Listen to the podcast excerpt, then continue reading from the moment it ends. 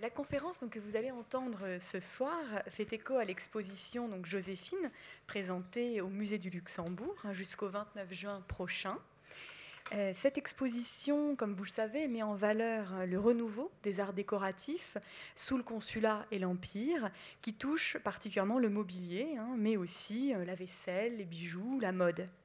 Il nous a semblé euh, opportun Hein, dans ce cadre, pour cette exposition, d'engager un partenariat avec l'école Boulle, école euh, prestigieuse, s'il en est, spécialisée dans les arts appliqués, le design et les métiers d'art.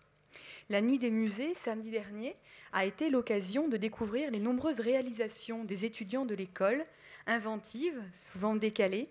Elles ont apporté un véritable contrepoint à l'exposition. D'ailleurs, je tiens vraiment encore à remercier cette école. Ça a été un très beau moment.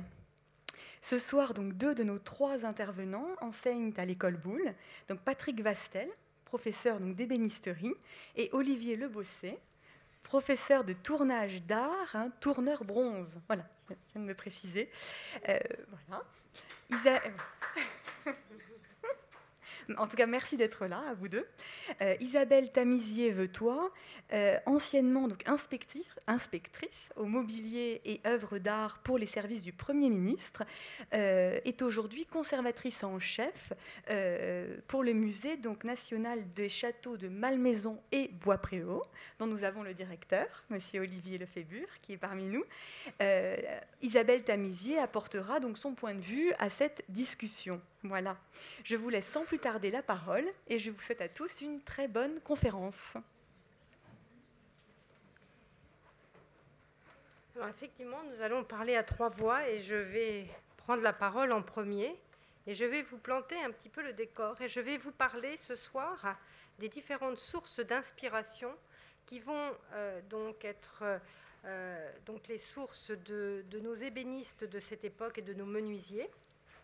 Et je vais d'abord faire une petite mise au point de chronologie, parce qu'on a assez abusivement parlé de la période empire pour cette période entre 1800 et 1815. En fait, cette euh, période est beaucoup plus subtile que ça, et il faut voir trois périodes, plutôt euh, trois évolutions du mobilier en trois phases distinctes. Donc la première période, qui est la période du directoire, qui correspond donc aux périodes, on va dire, politiques. Ensuite, la période du consulat, et puis la période empire, proprement dit, qui va être l'aboutissement des recherches de ces deux périodes précédentes. Alors, comme tout aboutissement a un préambule, ce préambule, il faut aller le chercher assez loin, à la fin du XVIIIe siècle. Et euh, je vais vous développer justement ces différentes influences. Alors pour faire un bon meuble de style empire, j'aurais tendance à penser que c'est comme une bonne recette de cuisine. C'est-à-dire qu'il y a d'abord une bonne base, et la base, c'est une base d'anglomanie. Ensuite, on y rajoute une bonne dose aussi d'anticomanie, cette, envie de, de voir de l'archéologie partout dans ces appartements. Et puis, on y rajoutera un petit peu de piquant, un petit peu de sel, un nouveau, euh, une nouvelle touche d'exotisme. Et on va voir donc ces différentes phases se mélanger. Et quand on agite bien tout ça et qu'on fait des couches superposées, on aboutit à la fin du régime impérial à un meuble de style empire euh, du plus pur. Donc c'est ce que je vais développer. Donc ces différents ornements, comment ils ont évolué au cours du temps, donc entre 1800 et 1815, pour aboutir donc au paroxysme avec euh, des, meubles extrêmement riches euh, et d'une connotation euh, politique très importante. Et puis ensuite, je laisserai la parole à Patrick qui vous parlera, lui particulièrement, de la technique. Alors le précurseur incontesté de cette période très riche, c'est Georges Jacob, qui est menuisier à la base et qui va être le père de deux ébénistes fameux, qui vont d'abord s'associer sous la raison sociale de Jacob Frère. Et puis l'un des deux meurt et le survivant restera sous la raison sociale de Jacob des. Voilà donc deux générations de la famille Jacob, donc des menuisiers français, qui vont travailler non seulement la menuiserie, mais également l'ébénisterie. Ça, je laisserai aussi à Patrick euh, le, soin de vous parler de cette évolution notable dans la fabrication du mobilier, c'est-à-dire qu'un menuisier pourra faire de l'ébénisterie et inversement. Donc en tout cas, c'est un homme extrêmement inventif qui va, à partir de la fin du XVIIIe siècle, s'associer avec d'autres artistes, euh, par exemple David, dont nous aurons l'occasion d'en parler, et qui vont euh, promouvoir des meubles euh, complètement novateurs et qui vont être à la base de ce qui va se produire pendant cette période du Directoire jusqu'à l'Empire. Je prends pour exemple cet ensemble de chaises donc de Georges Jacob qui fait partie d'une série de 20 et qui date de 1784-1785. C'est un ensemble de sièges qui a figuré dans la salle à manger euh, de la Maison de la Reine au hameau, donc euh, à Versailles, donc réalisé pour Marie-Antoinette. Et vous voyez qu'en 1784-1785, donc, nous avons dans les premiers sièges faits en acajou dans le mobilier royal. Donc c'est quelque chose de très important parce que vous connaissez tous évidemment l'importance de l'acajou dans le mobilier de l'époque euh, suivante, donc à partir euh, du Directoire et jusqu'au plein Empire. Donc ça, c'est donc quelque chose de très très important. C'est Georges Jacob qui va diffuser cette mode de l'acajou. Elle vient d'où? Elle vient d'Angleterre. Donc cette fameuse mode anglaise, euh, c'était déjà depuis fort longtemps en Angleterre à la mode depuis donc au moins plusieurs décennies. Et c'est Georges Jacob qui va développer cette mode à Paris. Quelque chose aussi qui est très important et dont il est le, promoteur aussi, c'est le dossier ajouré que l'on trouvera aussi très souvent dans les sièges empires et surtout en forme de lyre, de lyre donc à l'antique. Voilà notre dose d'anticomanie dont je vous parlais tout à l'heure. Alors l'acajou est un bois très dur, très sombre, et qui du coup très sobre. C'est un bois donc très dur qui se sculpte très mal et du coup on va obtenir des sièges puis des meubles qui seront aux lignes sobres et donc qui accepteront peu de sculptures. Et c'est ce que l'on voudra retrouver, cette sorte de sobriété antique. Euh, donc je vais euh, bien sûr développer euh, les différentes caractéristiques. Voilà un autre siège très intéressant. Nous sommes également en 1700, euh, donc à la fin du règne de, Louis XVI, en 1787. C'est un siège qui a été dessiné par le peintre Hubert Robert, le fameux peintre des ruines, pour la laiterie de Marie-Antoinette à Rambouillet, qui est aujourd'hui conservée à Versailles. Euh, ce siège, c'est aussi un prototype extraordinaire. C'est tout un ensemble. Vous avez des tabourets, vous avez des chaises aussi euh, sur le même principe. Georges Jacob, là, va réaliser encore une fois un siège euh, étonnant, euh, vraiment précurseur de tout ce qu'on va trouver donc, sous l'Empire. Vous avez un siège qui est entièrement en bois, il n'y a pas de garniture textile. Donc ça, c'est aussi dans, une volonté de retrouver une sorte de, de meuble archéologique. Donc aucun travail de tapissier. Vous avez un décor euh, de palmettes ajourées dans le haut du dossier. Les palmettes, on les trouvera bien évidemment tout le temps sous l'Empire, même avant, sous le consulat. Et puis vous avez surtout ce décor étonnant, donc c'est un siège ajouré. Le, le, bois est travaillé donc à jour. Et c'est un motif surtout qui est assez étonnant puisque vous avez un réseau de losanges avec des euh, pastilles rondes au centre de ces losanges. En fait, ça voulait imiter les sièges antiques qui étaient faits de cordes tendues, et les cordes tendues étaient maintenues par des, euh, rondelles de métal. Donc ici, Georges Jacob, et donc Hubert Robert, bien sûr, le dessinateur de ce modèle, a voulu euh, vraiment copier comme un siège à l'antique. Donc imaginez, dans le reste des appartements de cette époque-là, il y avait plutôt du bois doré, euh, enfin des choses extrêmement riches. Ici, nous sommes dans une richesse bien sûr sculptée, mais dans une sobriété qui se veut antique. Alors, j'espère que la photo, malheureusement, non, la photo, vous ne le verrez pas bien, euh, j'en suis désolée, les photos sont assez sombres ici. Euh, sur le piétement qui est en X, vous avez une tête de mouton mérinos, parce qu'à Rambouillet, vous savez que Louis XVI avait voulu développer l'élevage des moutons mérinos. Donc ici, pour faire un rappel, Georges Jacob donc, a sculpté une tête de mouton mérinos, mais surtout, et malheureusement là c'est difficile à distinguer, vous avez euh, ici dans euh, la ceinture et dans le piétement des petites feuilles de laurier qui sont sculptées. Alors les feuilles de laurier, bien évidemment, on les trouvera tout le temps sous l'Empire. Autre siège de Georges Jacob, et ça c'est aussi intéressant, euh, parce qu'il est dans un autre esprit. Nous sommes en 1777, donc un tout petit peu avant, mais euh, nous sommes toujours dans la famille royale, puisque nous sommes euh, dans le boudoir turc du comte d'Artois, dans son palais du Temple à Paris. Ce siège est conservé au Louvre, ça fait partie de tout un ensemble. Alors ici, nous ne sommes pas avec de l'acajou, nous sommes avec du bois doré, donc là, on, on trouve quelque chose d'un peu plus traditionnel. En revanche, la forme l'est beaucoup moins. C'est complètement inédit. Vous avez quatre pieds qui sont euh, en forme de sabre. Euh, c'est ce que l'on appelait à l'époque euh, le goût turc. Donc on utilisait cette forme de sabre. Donc encore une fois, c'est Jean Jacob qui a mis ça au point. Les pieds sabres, on va les retrouver aussi tout le temps. Et je vais vous en montrer de différentes sortes. Mais voilà le prototype. Donc très joliment terminé par une petite volute. Donc c'est assez élégant, c'est très Louis XVI. Et puis aussi, j'attirais votre attention sur la forme du dossier, qui est euh, à crosse, donc avec une sorte de volute, donc un, dossier qui, va euh, donc se projeter en arrière, qui n'est pas du tout à la reine, qui n'est pas du tout droit. Et ça aussi, ça, va avoir de beaux jours euh, pendant toute la fin du XVIIIe siècle et le, le XIXe siècle. Alors, l'Antiquité, ce n'est pas non plus que Rome, ou la Grèce, on le verra tout à l'heure, c'est aussi euh, l'Égypte, et bien avant la campagne d'Égypte de 1799 du général Bonaparte. J'en veux pour preuve ce siège, qui est, vous le devinez, évidemment réalisé par Georges Jacob. Vous voyez que donc dans son esprit, euh, euh, mille idées se bousculent de, de, sièges complètement différents. C'est un siège meublant qui fait partie d'une série de six qui avait été livré en 1790, donc nous nous rapprochons de notre période, pour la comtesse de Marbeuf dans son hôtel de la rue de Faubourg-Saint-Honoré.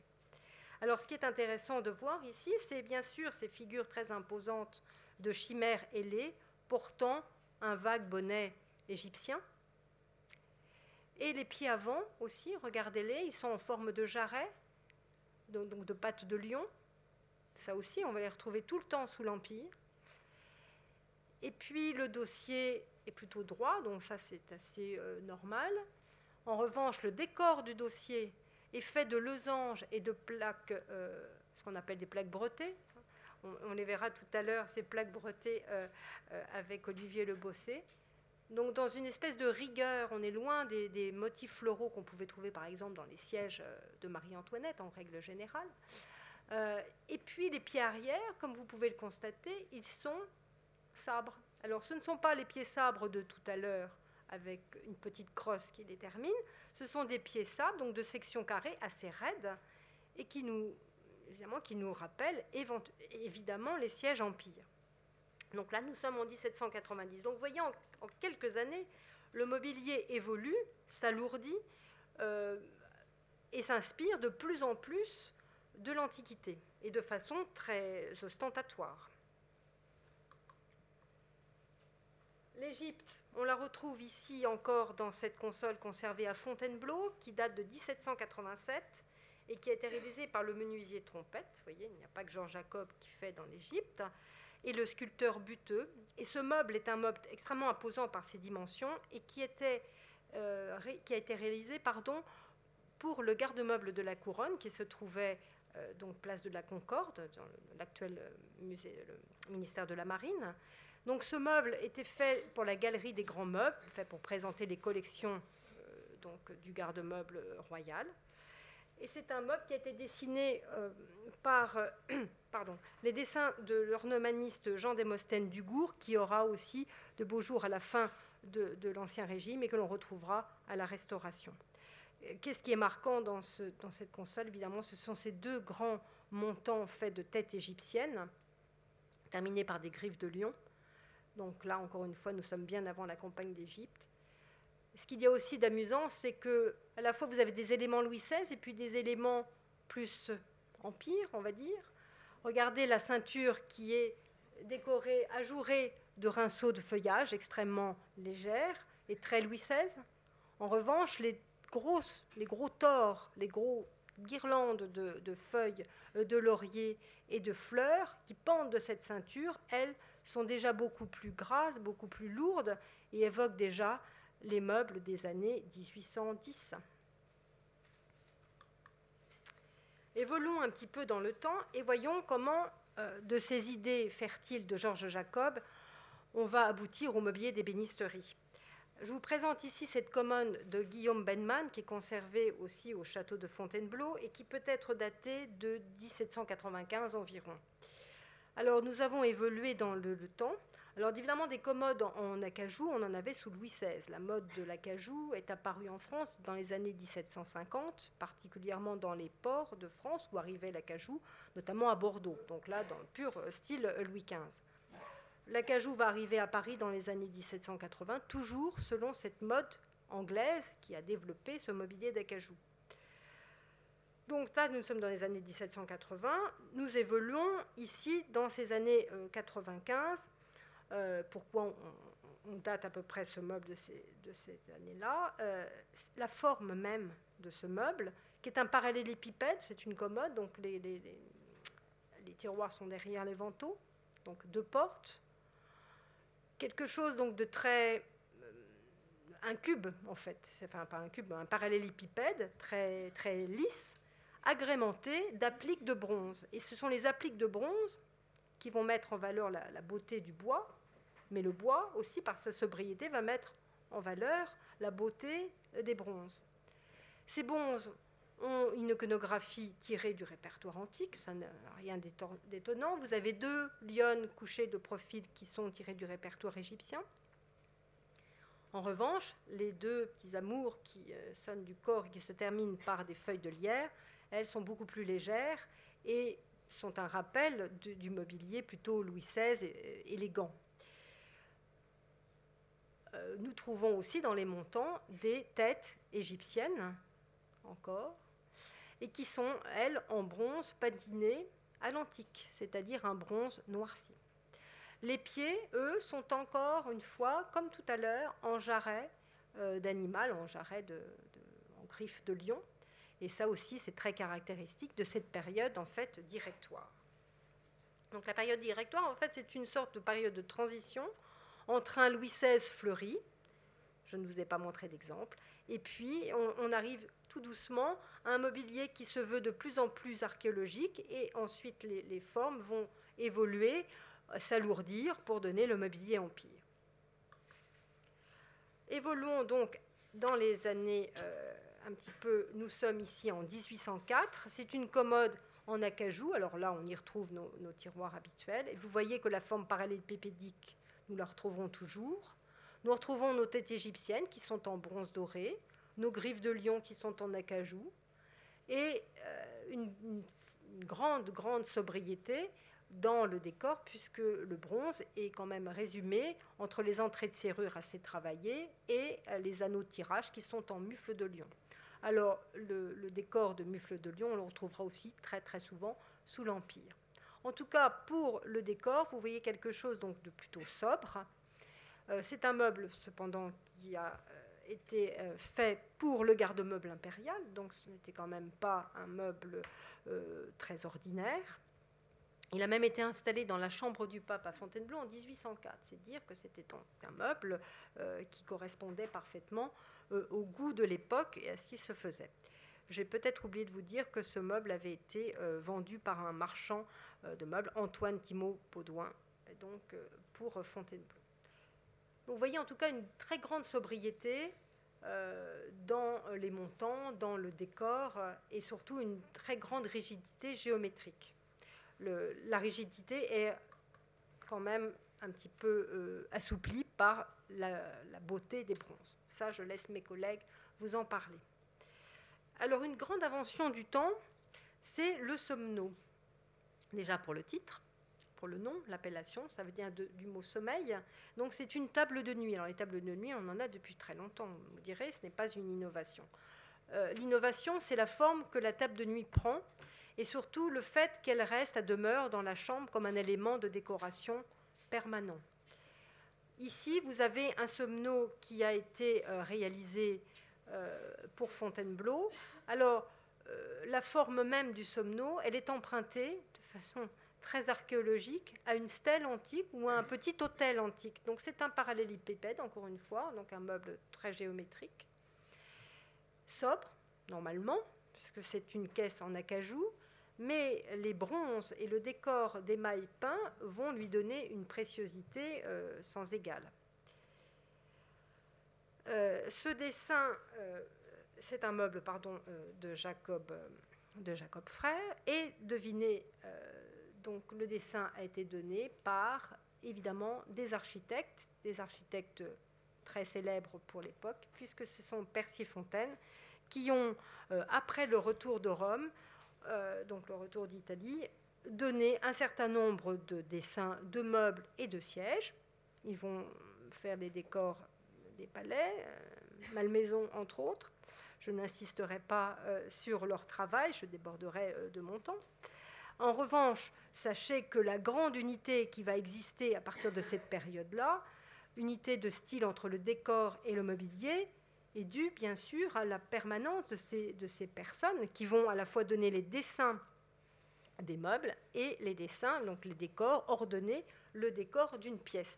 Nous aurons une harmonie pas unique en son genre, puisque en son temps, le Brun avait fait la même chose du temps de Louis XIV. Donc quelque chose de très très important. Donc justement, c'est euh, l'importance de ces décorateurs, de ces architectes qui vont donner euh, l'unité à ce style empire. Alors, ce, euh, somno est aujourd'hui conservé dans la chambre de l'empereur à Fontainebleau.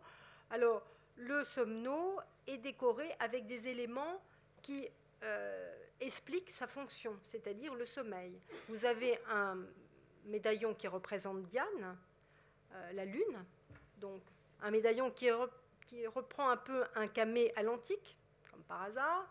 Vous avez des torches de part et d'autre du caisson, vous avez des étoiles, bien évidemment, et une lampe à huile qui est euh, suspendue à ce médaillon euh, de feuilles de laurier. Nous retrouvons nos petits pieds en forme de griffes de lion que nous avions tout à l'heure. Voilà un dessin de Percier-Fontaine pour un autre somno qui a été livré par Jacob Desmalter en 1804. Donc Jacob Desmalter, c'est un des deux frères Jacob, comme je vous le disais tout à l'heure. Donc nous retrouvons le même principe avec les torches euh, et le chien euh, qui est euh, couché, qui représente la fidélité. Donc il y a tout un message sur ce somno. Et voilà, la réalisation avec une petite variante dans l'application. Somno a été réalisé, euh, encore une fois, pour euh, l'impératrice. Il est à Fontainebleau, dans les petits appartements. Et vous retrouvez donc le chien couché donc, qui dort, et donc qui représente la fidélité au pied de son maître. Vous avez des dans la ceinture, donc dans la partie haute, vous avez des palmettes. On les a trouvées tout à l'heure chez Georges Jacob. Et puis nous avons aussi des petites fleurs de pavot qui représentent le sommeil. Ça, c'est depuis euh, longtemps un symbole du sommeil. Et donc là, on le retrouve évidemment euh, comme le papillon de nuit qui est au centre euh, du panneau. Vous avez donc toute une, iconographie qui tourne autour de la fonction du meuble. Et ça, c'est aussi un petit peu nouveau. ce qui l'est moins, c'est donc la forme parallépipédique de ce meuble. Hein. C'est comme un petit hôtel à l'antique. Alors quand des architectes donnent des dessins de meubles, évidemment, on retrouve des architectures en miniature. Et c'est ça, c'est très amusant de voir que les modèles euh, d'architecture peuvent se retrouver dans des compositions complètes d'un meuble. Celui-ci, par exemple, c'est un bureau extrêmement célèbre, c'est un bureau en arc de triomphe. Donc voilà, tout un programme intéressant qui a été fait par les Jacob frères, qui est conservé au Grand Trianon euh, et donc, il a été réalisé, parce que un peu un tout petit peu, les Jacob frères ont travaillé sous cette raison sociale entre 1796 et 1802. Donc, on peut très précisément dater un meuble qui est réalisé par Jacob frère. Il est forcément entre 1796 et 1802. Euh, celui-ci donc a été réalisé pour euh, quelqu'un très important puisque c'était pour l'hôtel de la rue de la Victoire pour le couple Bonaparte. Alors, donc déjà par son architecture même, c'est un arc de triomphe, donc c'est évidemment une architecture euh, romaine en réduction, donc antique. Vous avez un décor aussi de victoire ailée en ronde bosse dans les angles, complètement nouveau aussi. Et euh, donc là, c'est un manifeste, euh, donc encore une fois archéologique. Des pieds qui sont en griffe. Et puis évidemment un décor prédominant de bronze doré en style arabesque et qui nous rappelle un peu par sa légèreté et, ses motifs la fin du XVIIIe siècle. Donc voilà vraiment un meuble de transition où on a à la fois des éléments euh, de décor très empire, très martiaux, et puis en même temps des éléments beaucoup plus, beaucoup graciles qui nous rappellent la fin du XVIIIe siècle.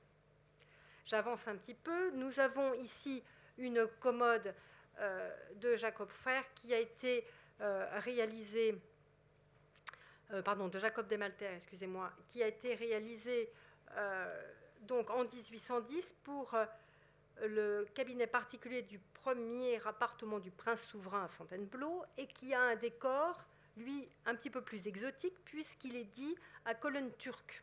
Et donc vous avez une sorte de colonnade à pleine, mais donc cette architecture de colonnade réduite en meubles. Le goût de la turquerie n'était pas nouveau, hein, il, avait déjà, était déjà apparu sous Louis XVI, il va perdurer dans les premières années du XIXe siècle.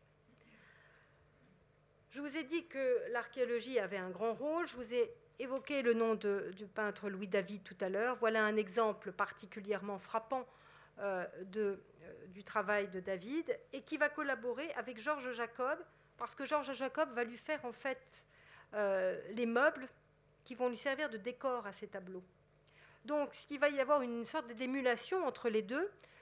David lui donne des dessins, Jacob réalise des meubles à l'antique. Évidemment, ça va l'inspirer pour ses propres créations. Regardez Brutus ici, qui est assis euh, sur ce tableau. Brutus, donc, euh, c'est un tableau qui date de 1787, euh, entre 1787 et 89. Donc, vous avez Brutus qui est assis sur un siège avec quatre pieds sabres, comme on l'a vu tout à l'heure. Et regardez la forme du dossier, ce qu'on appelle en hémicycle. Donc, une planche concave, très confortable, mais c'est un siège à l'antique. Les quatre pieds sables, le dossier en hémicycle, on va en voir pendant euh, tout ce que je vais vous montrer, euh, depuis le directoire jusqu'à l'Empire. Regardez aussi cette chaise avec un dossier plein en hémicycle et un piétement plein aussi. Et puis à droite, vous avez aussi un autre fauteuil euh, qui est très intéressant, dossier en hémicycle, et les accoudoirs qui sont très en avant et qui sont faits de, de pilastres, eh bien ça, c'est comme un, fauteuil de trône pour, euh, pour un empereur. Voilà euh, l'inspiration de David. C'est ici une stèle grecque. Et vous voyez, le siège grec de cette époque, ça s'appelle un clismos. Eh bien, c'est exactement ce que l'on voyait sur le tableau de Brutus. Quatre pieds sabres très fins, très élancés, et un dossier en hémicycle. Voilà des sièges attribués, donc le dessin attribué à euh, Percier et Fontaine avec des réalisations donc, de Jacob, on retrouve les variantes de ces quatre pieds sabres, de ces dossiers ajourés, de ces dossiers en crosse. Et regardez notamment le fauteuil en bas à gauche, vous verrez tout à l'heure sa réalisation qui est conservée à Malmaison. Donc vous voyez quelque chose d'assez léger encore. Nous sommes dans cette période donc, du directoire. Donc des formes légères Louis XVI, élancées, et puis on va voir que ça s'alourdit. Voilà ce fauteuil de Malmaison. Vous voyez que c'est exactement euh, ce même principe. Donc c'est quelque chose de, très imposant. Hein. les, formes sont, sont assez euh, massives. Nous avons euh, ce lion ailé, donc tout à fait inspiré des sièges antiques. Et puis ce dossier ici qui n'est pas en lyre, mais en petite baguette, et qui aura aussi très longtemps valeur sous l'Empire. Deux chaises qui sont euh, aujourd'hui exposées euh, juste en face à l'exposition Joséphine, qui ont euh, été réalisées par, enfin, attribuées à Jacob Frère et qui ont été réalisées pour la salle de billard donc de Malmaison vers 1800 et qui sont conservées à Munich aujourd'hui. On retrouve notre forme que nous avons vue sur le Clismos. Regardez l'élégance de ces quatre pieds sabres, donc quatre grandes formes élancées très légère, et puis un dossier en forme de pelle qui nous rappelle un petit peu les sièges qu'on avait vus tout à l'heure dans le tableau de David. Cette forme en hémicycle deviendra la forme gondole sous l'Empire. Voilà ce siège qui est aussi exposé euh, en face. Et ça, c'est très intéressant. C'est un siège donc, qui a été fait en 1802 euh, donc, pour Madame Bonaparte au château de Saint-Cloud sur un dessin de Percy Percier-Fontaine, bien évidemment. Et euh, vous regarderez donc que cette forme, non seulement elle est inspirée de l'antique, mais elle est aussi extrêmement confortable. Et ce siège gondole, eh bien, aussi ça comme avantage. Et nous sommes ici dans un modèle qui est donc plus élégant, moins archéologique quand même que tout ce que nous avons vu jusqu'à présent. Nous retrouvons quand même nos quatre pieds sabres. Je voudrais vous présenter maintenant, pour terminer, deux meubles pour vous montrer l'évolution du mobilier d'ébénisterie entre cette recherche archéologique des premiers temps, de, l'époque du directoire et du consulat, pour arriver à un mobilier empire, où là, euh, il faut montrer la richesse de, l'empire, il faut montrer sa puissance, et on va alourdir les éléments décoratifs. Donc cette euh, commode, enfin pardon, ce meuble d'appui, qui est euh, de Jacob Frère, qui va être livré par ce dernier, donc Jacob Desmalter en 1808, et qui a été livré pour la pièce de pachage des petits appartements de l'impératrice au rez-de-chaussée du château de Fontainebleau, qui est toujours d'ailleurs. Vous voyez quelque chose d'assez étonnant. Donc on retrouve de la marqueterie de nouveau dans euh, le mobilier. Il n'y a plus que de la, il n'y a plus seulement l'acajou euh, orné de bronze. Donc vous avez un joli plaquage euh, très composé, composé pardon, de plusieurs essences, du citronnier qui est ce bois jaune clair euh, au centre, ramageux, de la marante, du poirier, de l'ébène, de l'étain. Vous avez un petit peu de bronze doré quand même, et puis un petit peu de bronze patiné également. Ce qui est intéressant, c'est de voir le décor en fait qui a été réalisé. Vous avez une figure d'Isis, donc purement égyptienne, qui se trouve de profil dans le panneau central, mais il est traité un petit peu dans l'harmonie des couleurs et dans le traitement au, trait, de, comme un dessin, et comme un dessin de vase grec, surtout, de vase antique grec. Et ça, c'est quand même très très intéressant parce que c'est comme un meuble, du coup, un peu comme un meuble archéologique. Et vous avez aussi ce décor très fin, très léger, de feuilles de lierre et de petites palmettes de marqueterie, qui, elles aussi, euh, sont complètement inspirées des vases grecs.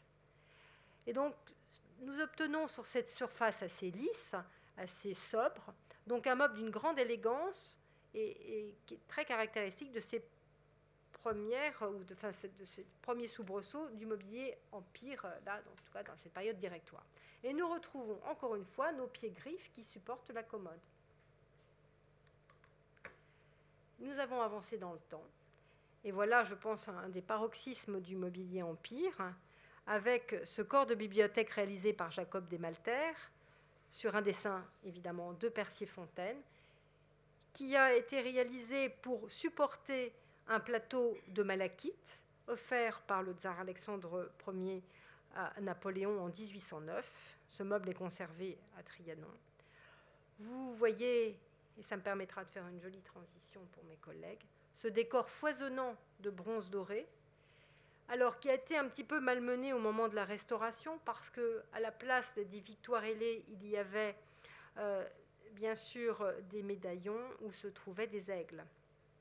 Donc euh, il y avait euh, donc une modification de l'iconographie, mais ça c'est normal. Il ne fallait pas laisser un symbole napoléonien sur un meuble au moment de la restauration.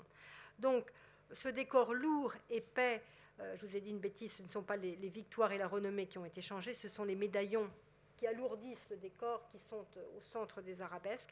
Mais en tout cas, vous voyez que nos, arabesques de feuillage euh, qu'on avait tout à l'heure en marqueterie, qu'on trouvait sur les sièges, se sont empâtées, sont devenues beaucoup plus lourdes et recouvrent l'intégralité du meuble. Le meuble a toutefois toujours sa forme parallépipédique, il est tellement lourd d'ailleurs qu'on évite de lui mettre des pieds, on lui met un socle plein, et ce qu'il alourdit encore sa forme.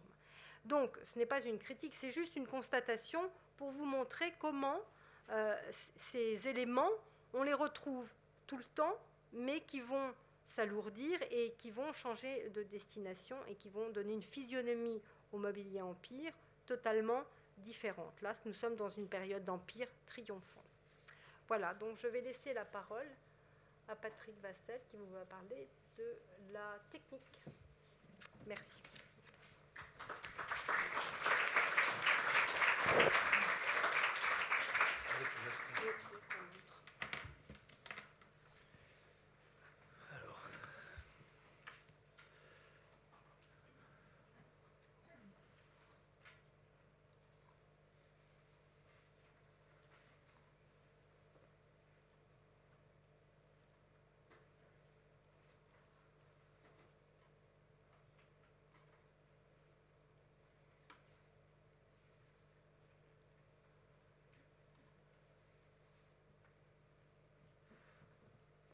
Bon. Bon.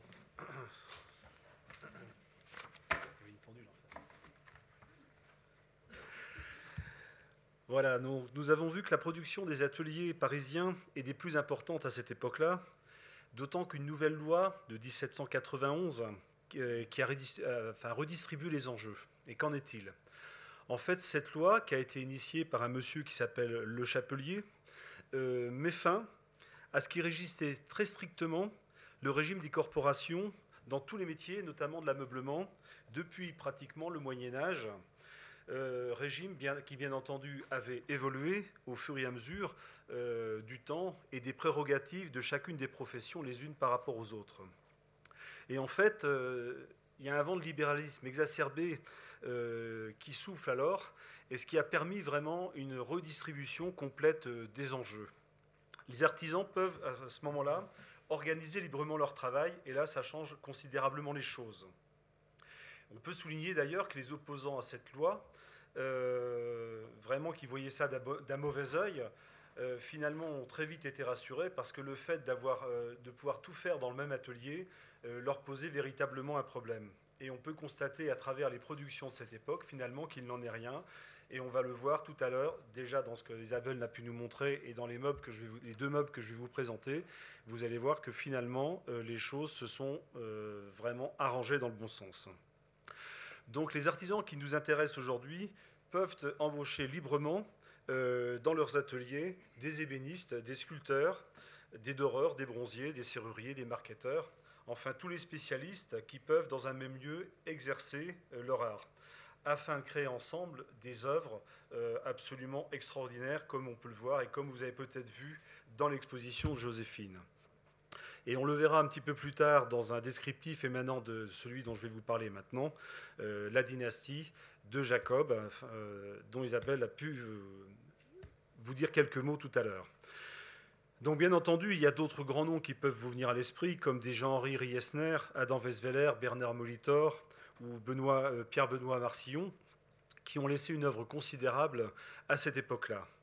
Mais les, Jacob, vous comprenez bien, nous intéressent dans la mesure où ils ont couvert euh, stylistiquement une période qui va de Louis XVI, qui est passé donc bien sûr, ils ont passé la période révolutionnaire, puis le directoire, puis le consulat, euh, l'Empire, ils sont même allés jusqu'au Louis-Philippe. Et, enfin, ils ont réalisé euh, deux meubles qui vont, enfin, que je vais vous présenter tout à l'heure et qui nous intéressent particulièrement, puisqu'il s'agit de la psyché et du grand cerf-bijou que vous avez peut-être vu dans l'exposition euh, au musée du Luxembourg. Mais on va revenir à la euh, dynastie des Jacob. le créateur, Georges Jacob, est né, sa maman Françoise Beaujon et son père Étienne vivent en Bourgogne, et ce dernier existe métier de vigneron. Euh, Georges Jacob naît en Bourgogne en 1739. Malheureusement, il perd jeune ses parents et à l'âge de 16 ans, euh, il vient pour apprendre son métier à Paris chez un, menuisier, pardon, Jean-Baptiste Le Rouge, et euh, il signe un contrat, le contrat d'apprentissage stipulé à cette époque-là que le contrat était de six années. Malheureusement, au bout d'une année, son maître d'apprentissage meurt, mais statutairement, il devait obligatoirement passer ces six années chez son maître d'apprentissage. C'est ce qu'il va faire. Et notamment, il va travailler euh, assez longtemps à côté d'un monsieur qui s'appelle Louis Delannoy, euh, durant huit années. Hein, puisqu'il a continué à travailler chez Louis Delannoy, et ce qui lui a permis, notamment au niveau du siège, euh, de pouvoir créer les sièges qu'Isabelle a pu vous montrer tout à l'heure au niveau du dossier, des, pardon, des, créations, puisque Louis Delannoy a été vraiment un menuisier en siège euh, de très haute volée, si j'ose dire. Euh, Georges Jacob obtient sa maîtrise le 4 septembre 1765. Il s'établit alors à son compte, mais il ne fait pas comme tout le monde, il crée véritablement son entreprise, ce qui lui, fait écrire plus tard qu'il est le seul autour de son établissement. C'est-à-dire que vraiment, il crée, j'allais dire, de ses propres mains, son atelier. En 1767, il épouse Jeanne Germaine Loyer, qui était âgée de 16 ans. Ils habitent ensemble rue de Cléry, puis très, rapidement ils s'établissent rue Mellet. Euh, donc rue Mellet, ça vous dit quelque chose, on va en parler tout à l'heure. Ils ont ensemble cinq enfants, dont deux deviendront la seconde génération des Jacob. Le premier, Georges II, donc en référence à lui qui était Georges Ier, si on peut dire. Georges II naît en 1768. Lui reste toute sa vie célibataire et habite euh, dans la maison familiale cœur de l'entreprise au 77 rue Mellet. Son cadet, François Honoré Georges, naît lui en 1770. Il épouse en 1798 Adélaïde Anne Lignereux. Donc Lignereux, un nom qui vous dit certainement quelque chose, puisque Lignereux est un, euh, bronzier ébéniste, Martin Éloi Lignereux. Euh, donc là encore, on, s'aperçoit qu'on est dans un lieu, euh, un village, si j'ose dire, où les gens sont très proches les uns des autres. Et donc, euh, euh, il, épouse donc cette dame, et on voit sur le contrat de mariage dont je vous passe une, photo là actuellement, eh bien des signatures euh, extrêmement célèbres, puisqu'on y voit la signature de Percier, on y voit la signature de Fontaine, de Thomire ou de Tuterme. Euh, François, euh, François, Honoré Georges pardon, montra dès son plus jeune âge, comme le rappelle Madame Ledoux-Lebas dans son dictionnaire Les ébénistes du XIXe, avec des écrits de Hector Lefel, biographe de François Honoré Georges, sa passion pour tout ce qui, se rapprochait de la profession de son père. Que ce soit ses dessins, euh, ses, études, ses écrits, sa culture générale, tout vraiment le rapprochait de, des créations, de la réalisation de nouveaux modèles c'est vraiment un passionné de la création. Euh, Georges II et François Honoré Georges secondent donc très efficacement leur père. C'est ainsi qu'en 1796, Georges Jacob leur cède l'entreprise. Ils s'associent alors sous la raison sociale de Jacob frère. Et là, ce qu'Isabelle disait tout à l'heure, c'est qu'avec ces écrits, et eh bien, finalement, et, les estampilles qu'on peut retrouver, que vous avez derrière moi, on peut euh, dater euh, assez, précisément euh, les productions de Jacob. Euh, François-Honoré Georges Jacob et sa femme donnent naissance à cinq autres enfants, dont l'aîné Georges Alphonse voit le jour le 23 février 1799. Et Georges Alphonse deviendra aussi lui ébéniste, on en reparlera un petit peu plus tard. François-Honoré Georges Jacob ajoute des maltaires à leur raison sociale, en souvenir d'une terre qu'ils euh, possédaient ensemble, possédaient en Bourgogne, à Chény. En 1803, Georges II euh, décède prématurément. Aussi, Georges Jacob le père revient à travailler avec François Honoré Georges. La raison sociale devient alors Georges Jacob des Maltaires Rumelet. Donc là, une production où le père Georges Jacob travaille énormément avec son fils. Mais si Georges Jacob, le père, est un spécialiste des bois de siège, comme on vient de le voir, son fils François Honoré Georges, lui, est beaucoup plus ébéniste. De plus, on a pu constater plus avant qu'ils employaient donc bon nombre d'autres ouvriers. C'est ainsi que ce créateur, entouré de ses compagnons, précise que l'entreprise pouvait réaliser la totalité de ces nouveaux modèles. Là encore, Madame Ledoux-Lebar révèle dans son dictionnaire un écrit émanant de Jacob Desmalters détaillant l'importance de son entreprise. Vous, vous, le voyez écrit derrière moi, hein, qu'ils ont employé jusqu'à 332 personnes, 332 ouvriers, mais tout corps d'État confondu. En 1813, les affaires deviennent plus que difficiles, la faillite est déclarée et afin d'éviter les poursuites, Georges Jacob, le père, se retire dans une maison de santé. Il y meurt en 1814. François Honoré Georges doit assumer seul le désastre. Pour faciliter le rachat et les montages financiers, il doit divorcer. Les créances sont reprises par un tapissier, Boulard, et il, emprunte de fortes sommes d'argent à sa belle-mère, euh, héritière de la famille Lignereux. En 1819, comme dans beaucoup d'ateliers à cette époque, un incendie ravage les ateliers. Et durant tout le règne de Louis XVIII, il se débat, dans des difficultés sans nom. Mais en 1824, les affaires reprennent. Le 1er janvier 1825, son fils Georges Alphonse, dont je vous ai parlé tout à l'heure, reprend l'entreprise familiale jusqu'en 1846, date à laquelle il revend son entreprise à Jean Selme, qui est une autre dynastie d'ébénistes, mais là s'arrête la dynastie des Jacob. Elle aura duré 92 ans et a employé donc 332 personnes, comme on a pu le voir. Donc il est temps maintenant de découvrir la face concrète de l'ébéniste qui, comme un maître d'œuvre ou un chef d'orchestre, va rendre les rêves de ses commanditaires réalité. Vous aurez également compris que celui qui nous intéresse plus particulièrement aujourd'hui, c'est le second fils de Georges Jacob, François-Honoré Georges Jacob Desmalter, et sa production. Et après être entré quelques instants dans son atelier, on va découvrir maintenant deux meubles qui sont exposés euh, à côté. Je vais donc commencer par la psyché. Et c'est à la fin du XVIIIe qu'apparaît le miroir de toilette à écran, ou écran à glace. Celui-ci, qui est conservé à Fontainebleau, est encore traité dans le style Louis XVI. Il s'agit d'un grand miroir rectangulaire, enchâssé dans un cadre pivotant sur deux axes métalliques horizontaux, à mi-hauteur, permettant l'inclinaison. L'arrière est habillé d'un panneau de bois massif à fleurs dites à glace en termes d'ébénisterie. Ce premier cadre complexe est supporté dans un second cadre composé de deux colonnes cannelées de laiton, surmontées d'une traverse haute, aux extrémités desquelles se trouvent deux entablements légèrement débordants supportant deux vases. Ces deux colonnes reposent sur un piétement à pied chantourné en console, relié par une traverse basse rectangulaire dépourvue d'ornements. Complémentaire indispensable de la, table de toilette, elle permet pour la première fois dans la culture occidentale l'image de la nudité totale qui se révèle dans l'intimité de la vie quotidienne. D'ailleurs, comme j'ai pu le lire, l'image de la femme est souvent associée à celle du mouvement et du vent, qui défait les cheveux et balaye les vêtements, révélant les, formes et dénudant ce qui est caché. Mais nous le découvrirons plus expressément tout à l'heure dans le grand bijou de Joséphine. La psyché est en fait un grand miroir mobile monté sur un châssis inclinable à souhait qui permet à, chacun de se l'approprier, de l'utiliser à bon escient et de se voir alors en pied.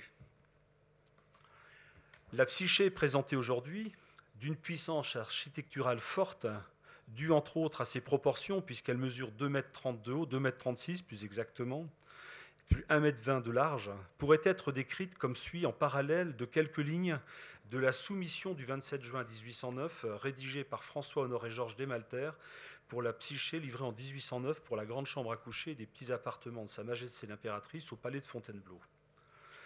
Un grand miroir, très richement orné de bronze fondu, ciselé et doré au mat. Sur les deux pilastres sont des termes dont les têtes en bronze portent chacun deux cornets d'abondance faisant girandole. Sur la face sont des ornements en bronze montant sur le pilastre jusqu'au chapiteau et posant sur des socles, et les socles sur des patins ajustés et portés par deux pieds en bronze. La glace est du premier choix, toutes les bandes et moulures sont en bronze, les pilastres, le bâti sont en if des îles, le cadre est en amarante. Le panneau de derrière en acajou massif et à compartiment, tous les bronzes sont faits exprès, ciselés et dorés tomates avec le plus grand soin. Mais vous l'aurez compris, ce descriptif, même s'il se rapproche de notre psyché, il n'y est pas associé. Je voulais simplement vous donner le ton des soumissions auxquelles répondait Jacob Desmalter. Pour cette psyché livrée pour la salle de bain des petits appartements de l'impératrice Joséphine, qui nous intéresse ce soir, nous allons décrire plus précisément sans omettre les détails. Un grand miroir hautain, enchâssé dans un premier cadre en acajou, très richement orné de bronze fondu, ciselé doré au mat, représentant une guirlande de feuilles et de fruits d'olivier, reliée aux angles par quatre fleurettes, et aux axes de départ de rinceaux, simples accompagnant des feuilles d'olivier naissantes. Quant à l'arrière de ce premier cadre, supportant la glace, il est recouvert d'un tissu de soie vert bleu, tendu sur un second cadre d'acajou fixé par des vis. Comme nous le constatons sur tout le mobilier, au-delà sur toute l'ornementation empire en général, celle-ci se répartit de manière absolument symétrique. Aussi, nous retrouvons cette caractéristique sur notre psyché. Les axes de notre miroir sont supportés par deux forts montants de sections rectangulaires plaqués d'acajou. À mi-hauteur de, de ces derniers, deux bras de lumière en cornée d'abondance, fixes, décorés de palmettes et de fleurs de lotus, permettent sans doute un éclairage d'appoint. Mais en les analysant de près, ne pourrions-nous pas y voir une sorte de restitution antérieure En effet, la qualité de fond de cisure et de dorure sont-ils au même niveau que l'ensemble de la qualité des bronzes que nous allons maintenant découvrir? Rien. Je suis désolé, les photos sont pas très bonnes. Hein. Les cornets d'abondance laissent apparaître cette fonte et cette ciselure très approximative. La partie inférieure de ses bras reposant dans la fleur axiale support semble taillée de, manière beaucoup plus brute que les bronzes immédiats alentour. Alors quand on le voit de près, malheureusement, je ne peux pas vous le montrer, mais sur la photo donc de droite, pour vous, on voit très largement les traces de lime, les traces d'outils, vraiment avec des couleurs qui n'ont rien à voir avec les bronzes d'origine. Exactement dans l'axe des points de rotation sur les champs extérieurs, une grappe de raisin en forme de pomme de pin cache le système permettant les montages et démontages du châssis basculant. Ce cliché agrandi, donc sur votre droite, nous permet d'autre part de préciser avec quel détail d'ébénisterie les plaquages étaient souvent montés. Ici, ils sont raccordés à l'onglet, c'est-à-dire que sur la photo de droite, exactement sur l'angle, le joint tombe exactement sur l'arête, c'est-à-dire que nos deux plaquages sont ajustés parfaitement à 45 degrés. Le joint, le raccord de plaquage se trouve donc exactement sur, l'angle et devient alors invisible. C'est une des caractéristiques de l'ébénisterie de Jacob Desmalter. De part et d'autre de l'axe, au-dessus et au-dessous, toujours de manière parfaitement symétrique, une bague de bronze de feuilles de laurier enserre la totalité du montant supportant un décor composé de palmettes, de fleurs de lotus, d'entrelacs et de feuilles d'acanthe. Nous retrouvons d'ailleurs ce même bronze en, en haut et en bas de chacun des montants. La partie supérieure des montants possède un bronze en chapiteau et un entablement dorique simple. La partie immédiatement supérieure au bronze permet alors l'assemblage de la traverse haute avec les deux montants. La face de la traverse haute est ornée d'un bronze linéaire en tirse. Au centre, un visage à l'antique, entouré de feuilles rappelant peut-être la vigne, est plaqué de part et d'autre d'une succession d'éléments décoratifs dans lequel nous retrouvons une partie du répertoire empire les fleurs de lotus, les entrelacs, les feuilles de laurier ou d'olivier. Surmontant cette traverse, un important fronton de toute, de toute largeur en double doucine à rouleau, mouluré et richement orné de bronze, coiffe notre psyché. En son centre et au-dessus d'une palmette sort d'une fleur de lotus et cerne une fleurette. De part et d'autre, un entrelac de feuilles d'acanthe parfaitement symétrique souligne deux autres fleurettes, sarc et stabilise la palmette centrale dans les parties arrondies, dans les parties adjacentes, au centre se trouve à droite le visage féminin surmonté du papillon, alors que dans l'autre, arrondi lui fait face le visage masculin. Ces deux visages à l'antique sont totalement cernés d'une couronne de laurier, à fleurettes, autour et à côté desquelles s'entrelacent une longue guirlande de laurier et un enroulement très finement ciselé de feuilles d'acanthe soulignant, une fleurette circulaire sur laquelle un élégant papillon butine. À chaque extrémité, un rouleau orné d'une large fleur circulaire, cerné d'une couronne d'autres petites fleurettes, achive cet imposant fronton. Une simple moulure soulignant juste les entablements des chapiteaux sépare le fronton de la traverse supérieure. Dans la partie inférieure des montants repose, euh, sur un bronze de section carrée à entablement Composé de feuilles d'acanthe, de feuilles de laurier en raie de cœur et de cet entablement, il sépare parfaitement ces montants du piétement. Dans la partie inférieure, un fort piétement aux sections et formes généreuses supporte l'ensemble. Dans l'axe des montants et au-dessous de chacun d'eux, une forte pièce de bois plaquée d'acajou vient s'ajuster dans une imposante embase moulurée. Elle supporte d'une part tout le poids de l'ensemble, mais d'autre part elle permet d'accueillir une, traverse en double balustre horizontal chère à Jacob Desmalter, reliant ainsi les parties gauche et droite de notre piétement. Enfin, et pour maintenir une verticalité stable de l'ensemble, quatre consoles chantournées, se terminant par un pied griffe de bronze, s'appuient sur ces montants. Il est à noter que sur cette psyché, les seuls endroits sculptés de ces consoles apparaissent sur les, euh, parties postérieures latérales de ces consoles. Cela permet, sans les alourdir ni les dévoiler, d'augmenter la hauteur du raccord et de renforcer ainsi la solidité de l'ensemble. Dans cette partie de piétement, les bronzes sont également très présents. Sur notre double balustre, au centre, une couronne de laurier cerne la totalité de l'axe de cette traverse. De part et d'autre, une bague au godron allongé souligne les balustres face à face.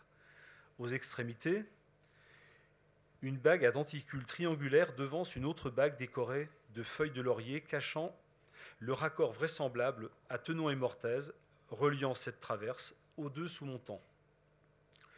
Sur la partie supérieure des pieds en console, un bronze en feuille d'acanthe protège la courbe qui est soulignée de part et d'autre par une généreuse fleurette marquant le point de centre du short ornement de la traverse, de la, console. Quant aux pieds à quatre griffes, il renforce et protège les extrémités des pieds en console. L'ensemble de ce piétement vient alors se poser sur un fort socle d'acajou et permet une stabilité indiscutable de notre psyché au sol. D'une force incroyable, aux dimensions dépassant les normes de cette époque, cette psyché reste majestueuse. L'apport de ces bronzes souligne, sans l'alourdir, son architecture. Nous pourrions même aller jusqu'à dire qu'il l'allège. Mais cela n'est pas un secret. Les fameux projets des architectes, des et Fontaine corroborent la conclusion pour cette psyché. Je vais attaquer maintenant très, rapidement, je vais avoir du mal. Je suis désolé. Hein. le cerf-bijou, puisque là euh, est présenté à côté également le grand cerf-bijou, et on va rentrer euh, très rapidement dedans. Donc, de par leur simple nom, euh, ces meubles évoquent le pouvoir, la richesse, les personnes de très haut rang. Ils leur sont d'ailleurs réservés. Nous les trouvons sous des formes diverses. Cette commode, de Jacob Desmalter, livré en 1810 pour le cabinet des petits appartements de l'impératrice au Palais des Tuileries, est aujourd'hui à Fontainebleau. Ce bas d'armoire d'une paire toujours de Jacob Desmalter, livré en 1812 pour la chambre à coucher de l'impératrice Marie-Louise au Palais des Tuileries, et qui, nous le verrons plus tard, font le pendant de notre grand bijou au Louvre. Cette armoire d'une paire, en acajou, réalisée par Adam Weisweller et Pierre-Philippe Thomire pour la reine Hortense en 1806, et portant le monogramme H de la reine Hortense. Elle est conservée aujourd'hui au château d'Arenenberg en Suisse. Et bien sûr, ce cabinet sur socle, exécuté pour Marie-Antoinette, est livré en 1787 par Jean-Ferdinand Schwertfeger et Pierre-Philippe Thomire, se trouvant à Versailles, et dont l'architecture a sûrement inspiré nos deux célèbres architectes. En effet, pour Joséphine, Charles Percier et Pierre-François Léonard Fontaine créent une œuvre très comparable. Sa composition en trois parties s'en rapproche indéniablement. Nous retrouvons le principe du cabinet sur console surmonté d'un stylobate, en lieu et place du fronton, comme le ferait un couronnement. Voici d'ailleurs, un peu en raccourci, comment le décrit François-Honoré Georges Jacob des Malter en 1809. Grande chambre à coucher de Sa Majesté l'impératrice, soumission du 27 juin 1809, mémoire du 19 juillet 1809. Un grand meuble très riche faisant serre-bijoux, composé architecturalement avec des ornements très riches. Les chapiteaux, corniches, moulures, tailloirs, embas et astragales sont en bronze fondu, ciselé et doré au mat. Tous les ornements sont en rapport avec le sujet principal, la naissance de la reine de la terre, à qui les amours et les déesses s'empressent de venir apporter leurs offrandes. Dans l'appui sont des colliers en perles faites exprès en nacre et montés en bijoux. Dans la partie du haut, sont des colliers en poire taillés en acre et montés en bijoux. Dans la frise sont des diadèmes dont le fond est en acre de perles. Le socle sur, lequel pose huit pieds, pardon, le socle sur lequel pose huit piédestaux, se raccordant avec l'appui, est surmonté d'une simèse portant huit colonnes à plomb des piédestaux. Entre les colonnes et le corps du meuble, ayant trois ouvertures dans lesquelles il y a beaucoup de petits tiroirs. La corniche pose sur le corps et se contre-profile avec chaque colonne. Le milieu est un corps plein s'ouvrant en bascule. Dans la corniche est ornement découpé. À plomb de chaque colonne sont des socles en bois portant des colombes en bronze doré, portant à leur col des colliers avec des médaillons de le fond étant, étant lapis. Le tout exécuté en acajou massif pour les intérieurs, les bâtis en chêne plaqués en amarante et en if des îles. Les colonnes et corniches sont en amarante. Sur le socle sont des ornements très riches, incrustés en bronze, ébène et nacre. Sur les piédestaux sont des ornements très riches en bronze. Sur le socle, entre les piédestaux, sont des vases en bronze et une cassolette aussi en bronze pour brûler les parfums. le tout ciselé et doré avec un soin extraordinaire. Toutes les serrures sont finies intérieurement comme les mouvements de montre et faites exprès pour prouver la perfection à laquelle on peut arriver en France. Toutes les entrées sont cachées par des ornements. Dans les intérieurs, il y a plusieurs secrets.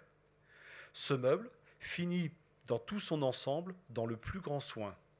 Prix convenu et arrêté avec monsieur l'administrateur du mobilier à 55 000 francs, réglé 55 000 francs. Et Jacob Desmalter de conclure, après le descriptif de la psyché vu il y a quelques instants, prix convenu avec monsieur l'administrateur 15 000 francs pour la psyché, 55 000 francs pour, le, le total prix convenu 70 000 francs, ce qui en fait un des meubles les plus chers, si ce n'est le plus cher euh, réalisé sous l'Empire. Mais revenons à notre meuble et observons-le d'un peu plus près. La partie basse, en console, se compose de huit pieds d'amarante en pilastre de section carrée reposant sur un socle d'acajou de toute largeur contournant, au sol les huit pieds. Le dessus du socle est entièrement décoré sur son pourtour, au-dessus et au droit des pieds intermédiaires, d'incrustations de feuilles d'olivier en laiton et de fleurs de nac, formant ainsi une guirlande discontinue entre ces différents pieds, le tout étant bordé d'une moulure de bronze de cœur accompagnant chacun des contours de ce socle. Sur le socle sont en place, entre les piédestaux, deux vases de part et d'autre d'une cassolette brûle-parfum, le tout parfaitement dessiné, ciselé et doré. Les pilastres sont décorés toutes faces par des bronzes en fleurs de lotus très allongées, ailées, sortant de palmettes entre là, toutes surmontées d'une fleur en étoile à huit pétales allongés. Dans la ceinture, à hauteur d'appui, se cache la première rangée de trois tiroirs, leur décoration rappelle ce à quoi est destiné ce meuble. Des guirlandes de colliers de perles de nacre montées et serties dans un bronze argenté sont suspendues et reliées entre elles par des nœuds que des papillons maintiennent. Au creux de chacune de ces guirlandes apparaissent des bacs, toutes identiques, si ce n'est l'utilité de quelques-unes d'entre elles qui cachent sur chacun des tiroirs en la faisant pivoter une entrée de serrure ou, en la faisant glisser latéralement, actionne le locto caché à l'intérieur de notre tiroir et qui permet le, déblocage de ce dernier. Sur le haut de chacune des faces des pilastres séparant ce premier, ce premier rang de tiroirs en façade, ainsi que sur ceux de côté, apparaît une fine épingle de bronze représentant alternativement une, femme se coiffant devant un miroir soutenu par un, euh, amour et deux autres amours entrelacés sur l'autre face. De part et d'autre de chacune de ces épingles sont attachées une demi-guirlande de feuilles d'olivier. Le corps principal de notre serre-bijou, au-dessus de la console, répond à un quadrillage strict. Il est entièrement plaqué de plaquages de racines d'if.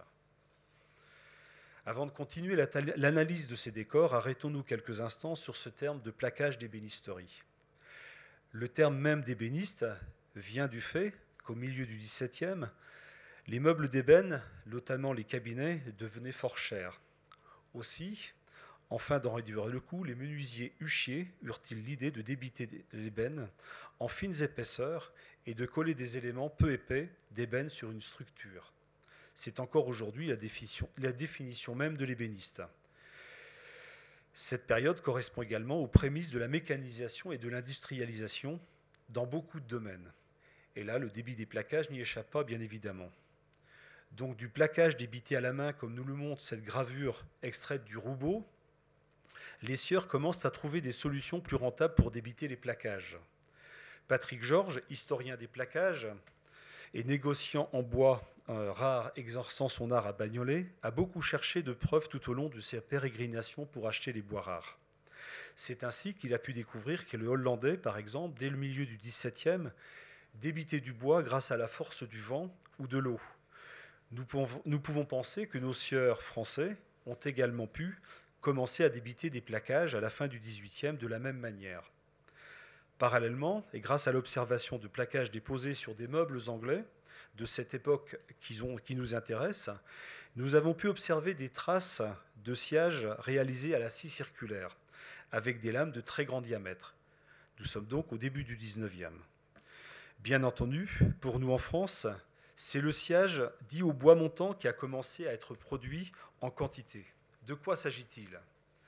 Sans vous faire ici un cours de technologie, le but est de créer assez rapidement une feuille, de bois massif peu épaisse, de l'ordre de 1 mm sans dénaturer le bois comme le fait actuellement par étuvage l'industrie des plaquages qui sont tranchés ou déroulés. La bûche de bois, comme vous le voyez sur la photo, est fixée à une échelle. Cette échelle est module vous apercevez sur le côté droit de la bûche une crémaillère qui permet la descente de cette échelle dans une fosse. La scie est alors entraînée par une bielle reliée à une roue et un système mécanique simple actionné par la force de l'eau, puis de la vapeur et aujourd'hui par un moteur électrique, entraîne, la lame de scie et dans le même temps fait remonter l'échelle et le bois qui étaient dans la fosse vers le haut. Le bois remonte, d'où le terme sciage au bois montant. La lame de scie coupe alternativement le bois à l'aller et au retour. De façon très régulière, la technicité atteinte permet alors de créer des feuilles de plaquage d'une homogénéité parfaite en épaisseur. Mais il est des plaquages dont la nature même des bois, même si les feuilles sont d'épaisseur constante, ne permet pas une mise en œuvre aussi simple. Et c'est le cas de notre if.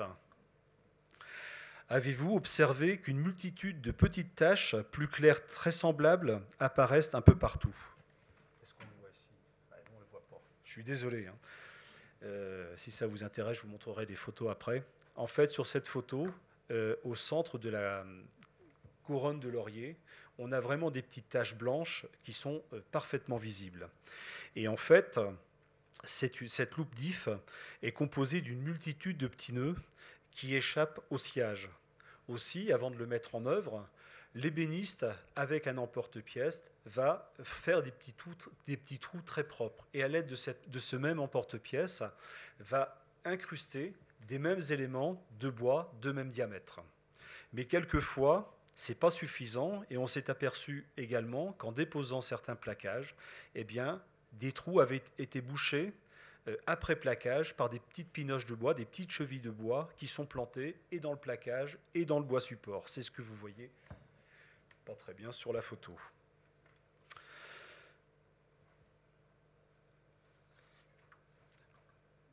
Nous allons reprendre maintenant un peu la visite de notre meuble. J'essaye de me dépêcher, hein. je suis désolé.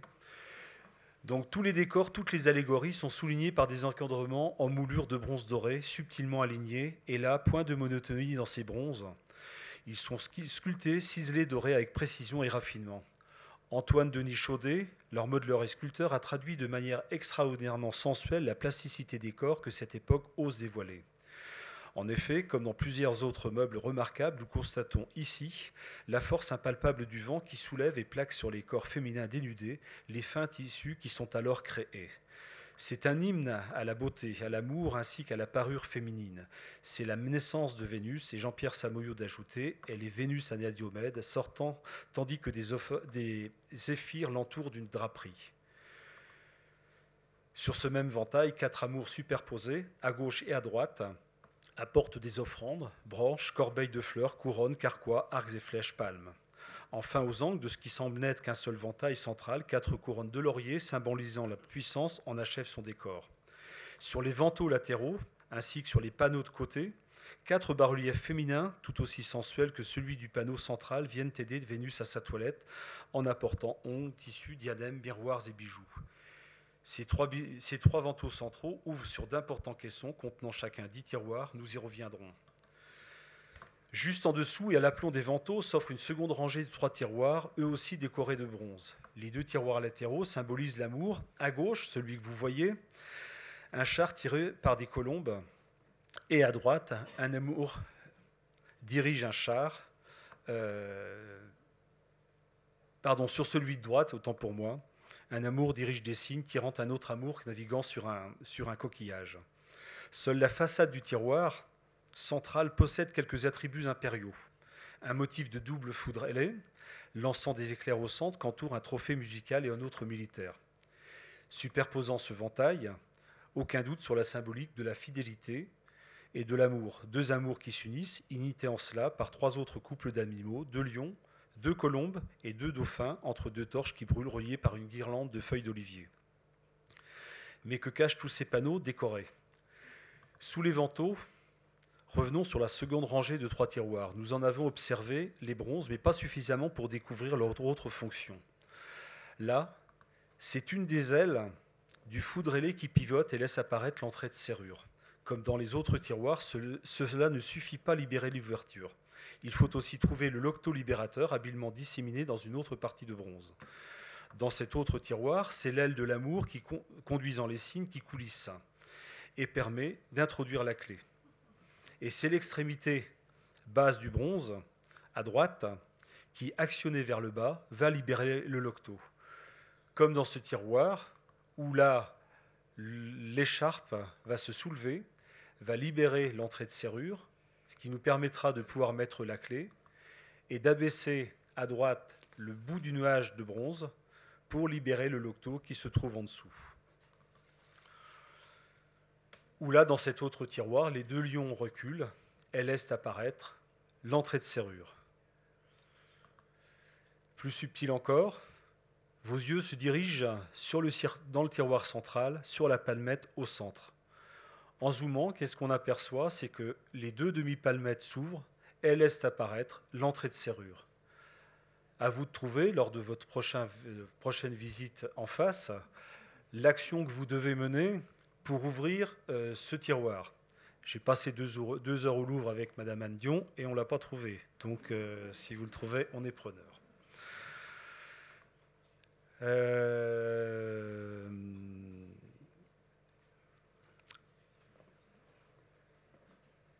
Alors attendez, j'ai décroché là, je suis désolé. Notre troisième. Euh, oh là là. J'ai un petit problème sur, sur, sur, sur mon. Bon, je vais reprendre sur le haut. Euh, Voilà, donc notre troisième et quatrième rangée de tiroirs, en plus de symboliser l'amour, indique encore clairement l'usage du meuble. Des colliers de perles en poire taillés dans la nacre, nous dit Jacob des Maltaires, et des diadèmes de nacre en bronze euh, reliés de palmettes et entre là ont été montés avec grand soin. De longues moulures de bronze d'oves et de raies de cœur continuent de border la totalité de notre meuble en contournant là encore des aplombs des colonnes. Ce meuble est alors coiffé et ceinturé par une galerie ajourée, finement ciselée, décorée, qui suit exactement tous les contours des aplombs de notre meuble. Tout au-dessus, arrivant comme un couronnement, le caisson supérieur en stylobate ouvre par une porte pivotante horizontale, celle-ci décorée avec tout autant de soin, représente trois amours préparant la couche de Vénus. Nous allons passer à l'intérieur du meuble, où là nous voyons donc l'ouverture du ventail central et nous apercevons donc les tiroirs intérieurs derrière la porte centrale, on aperçoit donc cinq tiroirs. Malheureusement, le meuble a subi euh, des restaurations et un certain nombre de, tiroirs ont été perdus. On voit le ventail droit est ouvert. De la même façon, un certain nombre de tiroirs euh, ont disparu. Je voulais vous dire juste un petit mot au niveau des tiroirs. Euh, Là encore, un pan de l'histoire du meuble, nous manque. Mais ce qui est intéressant, c'est d'observer la manière dont ils ont été fabriqués. Je pense qu'aujourd'hui, on ne procéderait pas de la même façon pour les fabriquer. Mais on peut constater que le montage est resté très convenable et que les tiroirs n'ont subi que peu de dommages au regard de ce qui aurait pu arriver si le meuble n'avait pas été conservé dans des bonnes conditions. Les champs supérieurs des façades et des côtés et des arrières sont reliés à coupe d'onglet. Une observation attentive on l'aperçoit exactement dans l'angle intérieur, nous fait découvrir d'imperceptibles départs de lignes qui correspondent sans doute à la fin d'assemblage en queue d'aronde. Il s'agirait donc d'un assemblage à queue d'aronde perdue raccordé à l'onglet. Une difficulté en ébénisterie si l'on veut que cela reste invisible. Dans ce cas, le résultat est plus que satisfaisant, il est parfait. Mais là, seul une IRM ou un démontage permettrait de valider cette hypothèse. Autre point remarquable, c'est la manière d'avoir mis en place ces fonds de tiroir. Ils sont tous d'acajou massif, collés en plein sur les champs inférieurs des éléments du tiroir. Ils sont en désaffleur vers l'avant de façon à créer un listel débordant, comme si chacun des tiroirs était séparé de l'autre d'une traverse intermédiaire. Voilà, nous venons de visiter un meuble très architecturé, construit généreusement avec des bois aux sections importantes, des faces larges et très hautes et des dimensions imposantes. Et pourtant peu ou pas de lourdeur, plutôt de la majesté. Ne serait-ce pas dû à la justesse des proportions, à la qualité du dessin, à l'exécution parfaite de l'ébénisterie, qui se fait oublier, et bien entendu à la qualité extraordinaire des bronzes, ainsi qu'au choix des bois qui les font apparaître. En tout état de cause, je continue de découvrir ce meuble, il nous pose encore bon nombre de questions et nous montre aussi d'autres chemins d'investigation. En effet, les comparaisons techniques avec d'autres œuvres apporteront sans doute dans le futur des réponses à ces nombreuses interrogations que nous avons pu nous poser avec Madame Dion. Voilà, bien écoutez, je vous remercie. J'ai été un tout petit peu plus long. Je suis désolé. Merci.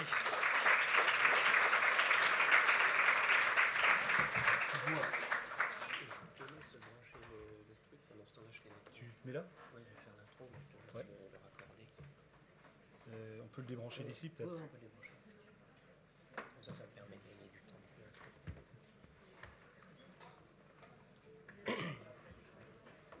C'est pas là qu'il se branche. Où est-ce qu'il se branche Chez côté,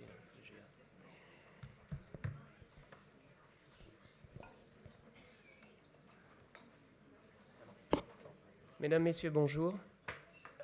Je vais euh, donc vous parler, après le- les interventions sur l'ébénisterie, de la partie plutôt bronze, Euh, en passant d'abord par une petite présentation de ce qu'est le métal, sa composition, comment, com- comment il se présente, et aussi en balayant quelques idées reçues à propos de, ce que beaucoup de personnes croient connaître euh, concernant ce- ces métaux. Je vous parlerai ensuite du travail du bronzier, qui se répartit en plusieurs pôles, vous le verrez, et euh, tenter de vous faire découvrir un métier qui est particulièrement méconnu, euh, qui est aujourd'hui pratiquement en voie d'extinction, et qui pourtant participait à l'époque euh, énormément à la création des, des, bronzes de, meubles, des bronzes décoratifs, euh, c'est le tournage. Euh, je vais devoir, parce que j'avais préparé une intervention plus libre, mais euh, le timing étant très serré, je vais m'obliger à suivre euh, mes notes d'un petit peu plus près parce que euh, autrement je vais me laisser embarquer par mon enthousiasme habituel. Donc, je vais déjà vous parler du passage qui nous a amené du cuivre au bronze. Le cuivre, en fait, est un des premiers métaux travaillés par l'homme, principalement en raison de son abondance à l'état natif. Il a d'ailleurs été si exploité au cours des millénaires qu'on n'en trouve pratiquement plus aujourd'hui que sous forme de minerais. Le plus connu de ces minerais, c'est la calcopyrite. Métal à tout faire pendant des millénaires, donc il a été rapidement supplanté dès son apparition par l'acier pour de très nombreuses applications fonctionnelles. Tout ce qui est armes, outillage, mécanique. En effet, euh, si le cuivre est malléable et ductile, il ne possède pas en l'état la dureté suffisante pour pallier à ce manque qui doit être associé à d'autres métaux. C'est principalement sous cette forme alliée que les cuivreux ont imposé leur polyvalence et leur grande souplesse de mise en œuvre. Ils demeurent aujourd'hui le support incontournable de la plupart des productions à vocation artistique et décorative. On le retrouve en statuaire, en mobilier, luminaire, robinetterie, vaisselle, etc. L'alliage le plus connu, le bronze, contient à peu près 10% d'étain, mais bien d'autres métaux peuvent entrer dans la composition des cuivreux, sous forme d'alliage binaire ou plus complexe. Et les dosages sont si fins que les possibilités de changer les caractéristiques métallurgiques sont quasi infinies. On a ainsi créé des familles de cuivreux dont les bronzes et les laitons sont les plus connus.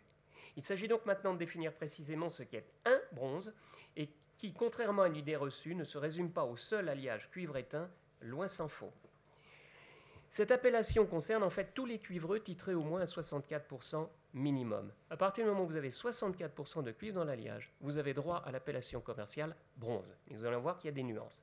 C'est ainsi que l'on parle de bronze phosphoreux, de bronze d'aluminium, de bronze beryllium. C'est pourquoi également certains laitons, qui sont des mélanges de cuivre et de zinc, dont le dosage dépasse 64% de cuivre, ont eux aussi droit à l'appellation de bronze, comme les bronzes vénitiens ou bronzes florentins, euh, qui aujourd'hui se reconnaissent sous l'appellation de, de d'UZ15, euh, qui est un bronze qui est utilisé pour la frappe des médailles. Et plus connu, celui qui nous intéresse aujourd'hui, le bronze d'ameublement, utilisé par le bronzier pour ses fontes à partir du XIVe siècle. Il porte d'ailleurs le nom de laiton fondu, souvent abrégé en fondu dans le jargon professionnel. C'est un métal jaune, parfois rosé, selon le dosage de cuivre, et qui offre une belle polyvalence d'usage, associant, chose rare en métallurgie, la, malléabilité suffisante pour les petits travaux de formage à froid et la sécheresse indispensable à la formation du copeau lors de l'usinage. Formage et usinage, mamelles de l'industrie, s'opposent pourtant fondamentalement puisque reposant sur des propriétés structurelles totalement inverses.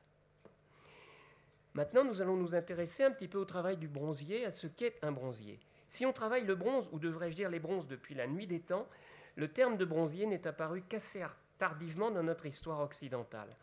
Jusqu'au XVIIIe, on l'appelle plus communément l'orfèvre grossier. En effet, le travail des cuivreux formables emprunte beaucoup à celui des métaux plus précieux, domaine de l'orfèvre. Là, ce diaporama. Ah non, c'est pas celle-là. Ah, alors je pensais qu'il avait branché. Est-ce que je peux faire ça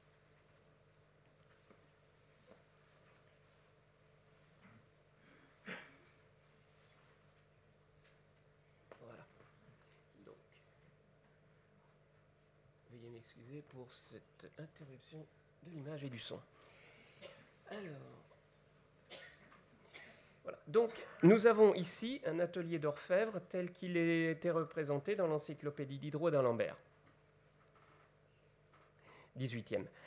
Parallèlement, euh, avec un prix de matière d'œuvre moins élevé, donc le bronzier, euh, a des productions de bronze et de laiton et qui répondent souvent à des commandes de série. Or, dans le système de décimales, l'équivalent de notre centaine s'appelle une grosse. 12 x 12, 144 pièces. Et même d'ailleurs, si notre système de référence a changé, puisque maintenant nous sommes sur le système décimal, cela ne nous empêche pas de continuer à parler de commerce de gros. Et dans le domaine des métaux, bien des outils et autres accessoires de fabrication sont, comme tous les œufs, ou, tout comme les œufs ou les huîtres, encore vendus par douzaines et par grosses si besoin. Le métier se répartit donc aujourd'hui en trois pôles, le métier donc de bronzier. Euh, le métier se répartit aujourd'hui en trois pôles très différenciés, mais il n'en a pas toujours été ainsi. Aux origines, nous avons le ciseleur qui travaille selon deux techniques essentielles. Première technique, il crée du volume par martelage et emboutissage de feuilles de laiton ou de cuivre. Ces formages peuvent ensuite être ornementés par découpe, tracés et ou travaillés au mat. Deuxième technique, il cisèle la surface de pièces massives issues de fonderies afin de leur donner relief et nervosité. Il commence pour cela par en nettoyer la surface brute de fonte. Par un riflage qui ôte le calcin, on voit sur la photo, euh, on voit parfaitement sur la photo le grain de fonte, redonnant, lorsqu'il est intervenu, au bronze sa couleur dorée. Il utilise pour cela des limes à grains fins et que l'on appelle aussi des rifloirs. Les motifs sont ensuite repris à l'aide de ciselets. Vous avez là des ciselets, la position de travail du ciseleur et le résultat d'un mat sur la surface du métal. Ciselets avec lesquels il redonne du nerf au relief, dessine sur le métal avec des traçoirs, modèle et crée des ombrages euh, avec les mats. Sous l'outil, en fait, le métal est repoussé. C'est en fait un travail de formage qui se fait sans enlèvement de matière, inversement à la gravure, autre technique de décor, mais qui, elle, produit du copeau. La ciselure est donc un métier d'ornement et qui impose en amont la production d'une pièce support. Dans le cas où il n'en assure pas lui-même la fabrication, le ciseleur fait appel à des sous-traitants spécialisés dans la rétreinte, le repoussage et très souvent dans le tournage. Je n'ai pas parlé du fondeur, nous y viendrons plus tard. Or, une des spécialités de l'Empire est le formidable développement du tournage sur bronze, en association étroite avec la ciselure, voire même en technique seule, sur des pièces totalement autonomes. On voit là un bougeoir de style Empire totalement réalisé par le tourneur, y compris les décors. Pourtant, chose curieuse, si on connaît aujourd'hui de nombreux bronziers à travers leur création et leur ciselure, on ignore tous des tourneurs qui les ont accompagnés au point qu'aucun ne semble avoir laissé de nom à la postérité. Particulièrement méconnu, le métier mérite pourtant qu'on s'y intéresse. Si le tour remonte à la préhistoire, on voit euh. Alors évidemment, la photo n'est pas préhistorique, mais on voit euh, dans les pays du Maghreb des gens travailler. On voit ça également euh, en Asie du Sud-Est. On voit des gens travailler sur ces types de machines qui fonctionnent avec un archet. Donc le tournage du, euh, du bronze n'est lui apparu que tardivement en Europe, entre le XIVe et le XVe siècle. Car pour se développer, il a dû attendre, outre les progrès techniques des outillages, une maîtrise parfaitement pointue des alliages. Timidement pratiquée à ses débuts par les tourneurs sur bois avec leurs équipements de base. Alors là, on a une petite photo qui montre un très très vieux tour euh, du 14e, qui était en fait un gros tour à bois. Les résultats obtenus sont assez grossiers. Il faut attendre le 17e avec les recherches sur la métallurgie d'artillerie et les nombreux emprunts à l'orfèvrerie flamande. On voit là un lustre hollandais, une copie d'un lustre hollandais du type de ce qui pouvait être produit à l'époque, pour que les vrais fondamentaux techniques du métier soient fixés à travers un outillage et une machine dédiée. Nous avons là un tour du 18e, 17e, 18e, et euh, on commence à voir l'apparition de machines plus sophistiquées, euh, telles qu'on les a eues vers les années 1840. C'est du reste à ce moment que le ciseler se rapproche vraiment du tourneur et que les productions des bronziers commencent à bénéficier d'une collaboration qui trouvera son apogée, son apogée au début du 19e. Attention toutefois, nombre de personnes, et parmi les plus autorisées, confondent le tournage manuel du bronze, qui est un geste d'usinage qui produit du copeau. On voit le geste en fabrication avec le type d'outil de coupe et le type de copeau produit. C'est assez surprenant par rapport à un métal travaillé à la main. Et confondu avec le repoussage. Vous voyez ici un outil qui est prêt à intervenir sur une feuille de cuivre et qui, même s'il fait appel à une machine proche, est un travail de formage. Technique issue de l'orfèvrerie, c'est en fait une sorte de rétreinte autour qui permet de coucher un flanc métallique sur un mandrin de forme et bien sûr à l'aide d'outils non coupants.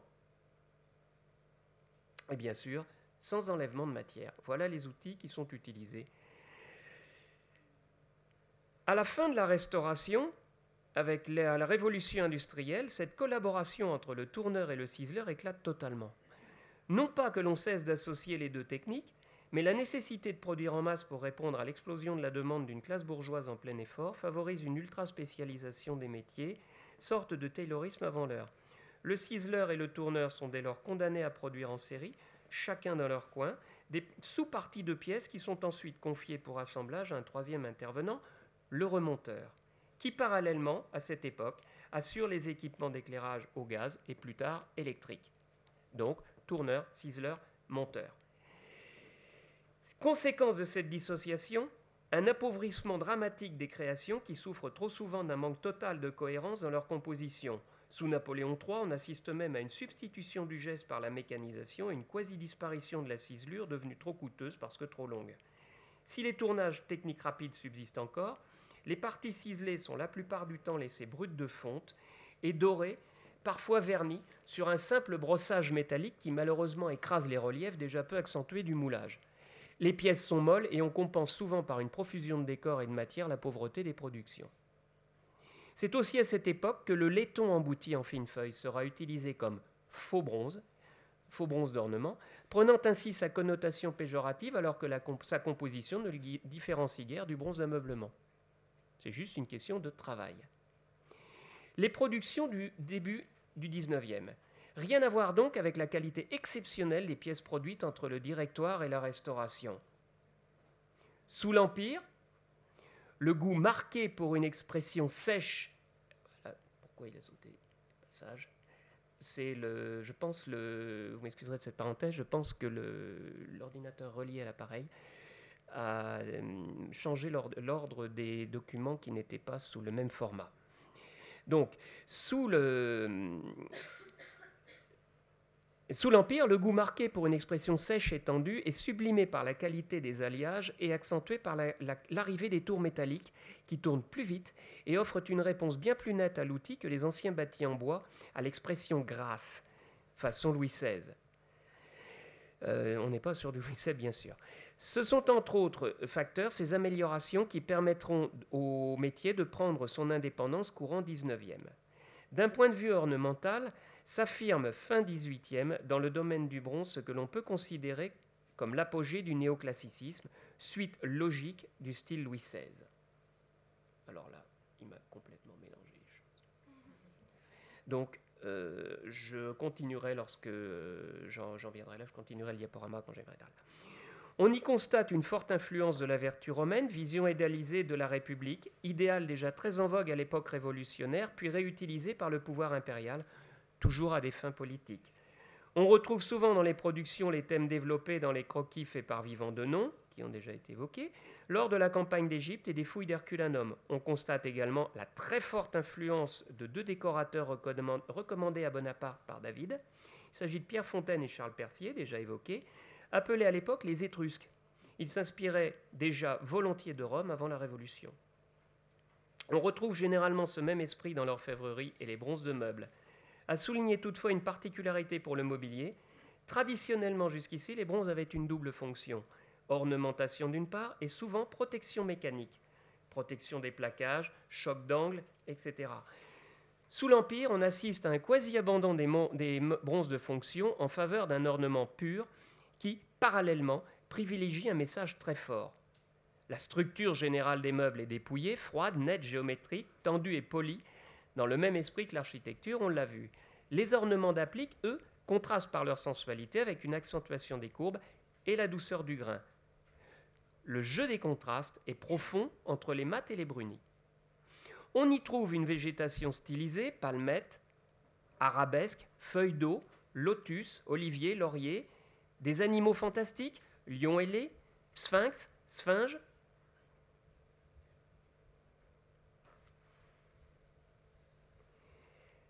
Euh, on trouve des griffons ainsi que des figures allégoriques, des victoires, des aigles, des renommées, des signes, des objets symboliques, caducées, foudres, balances, instruments de mesure, des frises architecturales, grecques, frettes, oeuvres, rinceaux, palmettes, feuilles d'eau, souvent d'ailleurs reprises en moltage, nous verrons ce que c'est tout à l'heure, ainsi que des jeunes femmes gracieuses, des nymphes habillées en drapé à la grecque. À noter que l'abeille, assez symbolique de l'Empire, n'apparaît que très rarement en orfèvrerie et dans le bronze, où l'on rencontre par contre quelques papillons. Trois bronziers orfèvres marquent l'époque. Henri Auguste, 1759-1816, il fait faillite et finira ruiné. Ses ateliers seront repris par Audio. Biennet, Martin Guillaume, mais surtout Audio, qui transforme la petite entreprise familiale en structure presque industrielle, où il fait travailler les meilleurs pour les dessins Percier, Fontaine, Prudon, les gravures Moreau, Garneret, Garneret, Cavelier, pour la ciselure Thomire, les modelages modèles de fonte Chaudet, Dumont, Roguier, à remarquer qu'en dépit de leur présence dans les ateliers, on ne cite aucun tourneur. L'esprit du geste. L'essentiel des bronzes empires est constitué par des reprises de fonte. L'aspect du travail, nous l'avons vu, est net, étendu, et il s'accorde avec l'esprit froid du style. Les ciselures sont très fines et l'expression sèche sur un modelé peu profond.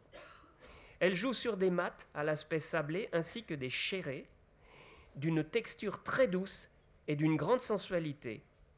Le contraste avec les délicats rayons de brunissage est très subtil. L'aspect assez froid de l'ensemble est en général est en plus porté par la couleur très particulière de la dorure, souvent alliée à de l'argent. On parle à l'époque d'or vert. Alors, ce n'est pas cette photo-là, évidemment. Les tournages, eux aussi, sont nets, forts, étendus. Les états de surface qui profitent, des gains en vitesse de la machine sont très lisses et ajoutent à la sécheresse du traitement. Ils s'enrichissent également d'une technique nouvellement inventée, le moltage, trop souvent confondu avec la ciselure. Vous avez à l'écran un travail de moltage en cours. Apparu à la toute fin Louis XV et à l'origine purement fonctionnelle, on molletait ainsi les têtes de vis horlogères, la molette permet d'imprimer son motif à froid dans le bronze sous l'effet combiné de la pression exercée par l'opérateur et de la répétition des passages.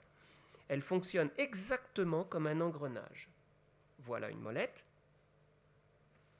Et vous allez voir là un enchaînement de travail sur... On présente la molette, la molette qui commence à s'imprimer et la molette posée. Elle n'enlève pas de métal, mais un peu comme en ciselure, le repousse. C'est du formage. Elle produit un motif de faible profondeur, mais d'une incroyable netteté et d'une régularité toute mathématique. La création des motifs molletés suit une progression à la fois technique, on commence évidemment par les plus simples. Nous avons des brettés, des cordes, des gaudrons. Vous avez un bretté, des perles là. Alors, ici, un bretté, une perle et un gaudron.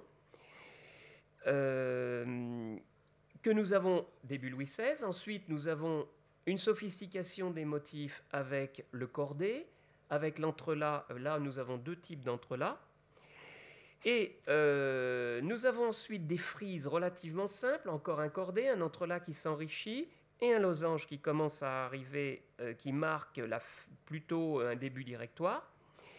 Et euh, nous trouverons là, sous la période directoire, des frises qui empruntent évidemment à la campagne d'Égypte. Et nous trouverons plus tard, nous allons le voir, sous l'Empire, euh, des molettes extrêmement particulières. On voit là ici une feuille d'eau qui a été posée et une étoile. Nous avons là un nouveau motif qui apparaît avec une nouvelle technique, c'est la molette à répétition. Ce sont en fait des petits miracles de technicité et de doigté qui permettent par reprise sur des secteurs déjà couverts de tirer le motif sur de grandes largeurs sans raccord visible, y compris sur des formes coniques ou courbes, et bien sûr sans perdre le pas du motif. Leur exécution requiert une main très sûre. Vous êtes là sur une embase de bougeoir. Le motif a été amorcé sur la partie la plus large et par la force de maintien de l'outil, on contraint le métal à se resserrer pour obtenir le même motif. Ça demande effectivement, comme je disais, une main particulièrement sûre. Le rôle primordial du fondeur est du doreur. Bien entendu, rien de tout cela ne serait possible sans des fonderies exceptionnelles tant sur le plan métallurgique, qualité irréprochable, qu'au niveau des moulages, dont la finesse laisse rêveur les techniciens d'aujourd'hui. Elles génèrent peu de reprises, le métal est magnifiquement usinable tout en restant formable, elles sont généralement exemptes de défauts. Dans le mobilier, ce sont souvent des fontes plates, des bas-reliefs. Dans l'orfèvrerie, on trouve aussi des fontes à pièces remarquables de complexité. Fontes à pièces, on fait appel à cette technique lorsqu'on veut créer des volumes qui ne peuvent pas se contenter d'un unique plan de joint. Les dorures aussi sont exceptionnelles sous l'Empire, et elles le resteront sous la Restauration. On travaille au mercure par évaporation d'un amalgame d'or déposé sur la pièce. Cette technique garantit autant une forte épaisseur d'or, environ 7 microns, qu'une parfaite adhérence, puisque la sous-couche s'amalgame elle aussi au cuivre support. Autre avantage, la couleur de l'or qui est parfaitement préservée puisque contrairement à l'électrolyse, il n'y a aucun risque de brûler le dépôt. En électrolyse, la charge euh, que le doreur envoie euh, pour augmenter l'épaisseur arrive à brûler ce que l'on appelle modifier la couleur des ions d'or qui se déposent. Une fois le mercure évaporé à 430 degrés, donc on dépose l'amalgame sur la pièce et on provoque l'évaporation du mercure soit sur un lit de braise, soit au chalumeau à 430 degrés, l'aspect de l'or est assez mat et assez terne. C'est ce que l'on voit sur la photo. Il sera ensuite avivé par un brossage à la brosse métallique douce qui le satine et on peut ensuite le brunir à la pierre grâce à des agates. Vous voyez des, jeux d'agates et je ne sais pas si vous voyez le détail parce que les photos ne restituent pas forcément la finesse du grain, on a une partie brunie et une partie qui ne l'est pas. Euh, la partie brunie et la partie brillantée. Attention à ne pas confondre le polissage avec le brunissage. Le bruni couche la surface de l'or, le polissage le lisse. C'est une sorte d'abrasion fine et c'est quand même pas évidemment conseillé de faire une abrasion sur un dépôt très fin. Alors que le, le bruni a une très très grande douceur dans le dépôt. Les vraies dorures au mercure, souvent copiées par procédés électrolytiques dits au nitraté, nitrate de mercure alterné au nitrate d'or, sont reconnaissables au dos des pièces principalement par les projections et les bavures d'amalgame qui, en s'évaporant, font des taches d'or aux contours irréguliers appelés roses. On a très souvent voulu copier la vraie dorure au mercure par des jeux de dépôt de nitrate de mercure alterné et évaporation ultérieure. Pour faire cette technique-là, au dos des pièces, on crée ce que l'on appelle une épargne une sorte de peinture isolante qui va empêcher le dépôt électrolytique de se faire. Or, le, contour délimité par ce dépôt est extrêmement net, beaucoup plus net que le, contour délimité par le dépôt à la brosse qui crée des petites éclaboussures. Et il n'y a que véritablement en retournant la pièce qu'on peut voir euh, si on a affaire à une vraie dorure au mercure ou à une copie euh, selon la technique électrolytique. Après, euh, c'est l'usure aussi, puisque la dorure électrolytique n'excède pas les 3-4 microns. Donc il y a une durée euh, qui est beaucoup moins longue. Excusez-moi, je suis vraiment désolée d'interrompre. euh, simplement qu'il est 20h bien bien passé. Et je, je crains qu'on nous mette dehors, enfin, que, que les, les personnes de l'administration interviennent. Donc si vous pouviez peut-être essayer de, de terminer en 5 bonnes bonnes minutes. J'ai- j'ai- voilà, j'ai pas Ce sera fini en 5 minutes. Ah bah c'est parfait. Je suis désolée hein, de de vous interrompre. Les patines maintenant. Comment parler? Alors là, on a une argenture qui a été faite exactement de la même. euh, Enfin, c'est des argentures. À l'époque, on pouvait faire des argentures euh, euh, au mercure également, quand on ne travaillait pas de l'argent massif. Comment parler des bronzes empires sans évoquer les patines et particulièrement le verre empire dont vous voyez un exemple? Alors, c'est pas une pièce, c'est ce qu'on appelle un verre de fouille qui a été copié et qui perdure sous la restauration avec toutefois des nuances plus brunes. Cette couleur empruntée aux objets fouillés euh, emprunte au, donc, euh, au verre antique. Elle s'obtient par dépôt à chaud d'oxyde de cuivre à la surface du bronze à l'aide de nitrate de cuivre appliqué sur une sous-couche couleur rouille de nitrate de fer. Vous voyez la couleur donnée par le nitrate de fer. Vous voyez là, sur cette photo, la pièce finie avec la dominante de nitrate de fer et aux alentours du cou, euh, des reflets un peu verts de nitrate de cuivre. Le dépôt est traité en épaisseur et une fois la teinte obtenue, elle est fixée à l'aide de cire pigmentée qui lui donne ses nuances, une profondeur et une brillance satinée très douces. Selon les pièces, on trouve des patines qui vont du brun rouge presque noir au vert oxydé assez vif. L'aspect est volontairement non uniforme jusqu'à présenter des effets marbrés assez accentués comme sur la photo. Les patines sont rarement utilisées en bronze d'applique car elles ne présentent pas assez de contraste avec les bois sombres des meubles et de plus, elles sont vulnérables au frottement répété. On les trouve donc plutôt sur des objets décoratifs peu manipulés, pendules, luminaires, statuaires, en complémentarité avec les dorures. Les montages des bronzes, c'est une époque de grande finesse technique. Les montages des bronzes d'applique sont discrets, les vis frontales sont noyées ou plus souvent vissées par l'arrière, ce qui marque une nette évolution par rapport au Louis XVI. À noter que le positionnement des pièces est toujours assuré par des picots. Attention, la très grande majorité des pas de vis fait toujours référence au pas du 18e, calculé en pouces. Le métrique souhaité par Napoléon Ier ne s'imposant que bien plus tard, fin 19e et encore avec de grandes difficultés. Le style restauration et l'évolution du métier. La continuité des bronzes empires s'exprime dans la restauration. Les productions qui présentent la même structure, les mêmes techniques, parfois les mêmes décors, reposent très souvent sur les mêmes modèles. Les deux styles sont d'ailleurs souvent confondus par les profanes. La différence essentielle réside dans l'épaisseur des pièces et le traitement des thèmes. Moins guerriers, plus floraux, traitement assoupli, plus romantique que Rome impériale, on est dans la douceur et la nostalgie plus que dans le martial, on le voit sur ce, document. Techniquement, les bronzes sont très fins. On travaille couramment des fontes de moins d'un millimètre d'épaisseur en raison d'une sévère pénurie de bronze suite à la déroute impériale. À cette époque, une paire de bougeoirs de 250 mm de hauteur pèse moins de 800 grammes, ce qui oblige les techniciens de véritables prouesses comme de devoir remplir au plomb les pièces creuses pour parvenir à les molleter sans les crever. Elles sont ensuite vidées par fusion du plomb. Sous Charles X, les bronzes disparaissent même totalement dans la majorité du mobilier, remplacés par des motifs marquetés. Il faut, attendre la fin du 19e pour voir le bronze réapparaître, mais nous l'avons vu, pas pour le meilleur. Une rapide conclusion, aujourd'hui après une lente agonie, les quelques bronziers restants sont de véritables dinosaures, on ne compte plus que quelques ciseleurs, moins d'une dizaine, et encore moins de tourneurs sur bronze, trois ou quatre, un seul à Paris. Les monteurs tirent, encore leur épingle du jeu car ils centralisent une demande en serrurerie métallique et vitrine et ainsi font encore parfois travailler leurs collègues bronziers. Mais la situation est devenue critique, d'autant que la disparition des professionnels entraînant celle de leurs fournisseurs et sous-traitants, il est difficile aujourd'hui de trouver un fondeur capable. Quant aux outils comme les molettes, ils sont totalement introuvables.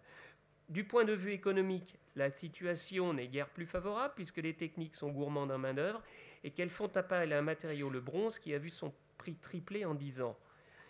Et qu'elles tombent en plus souvent sous le coup de législations de sécurité interdisant l'emploi de métaux réputés dangereux, plomb, mercure, beryllium, cadmium, sans parler des acides et autres composés chimiques indispensables au traitement des surfaces métalliques. Il reste pourtant une demande, tant en, restauration qu'en création, mais force de reconnaître que l'Empire et son âge d'or sont assez loin.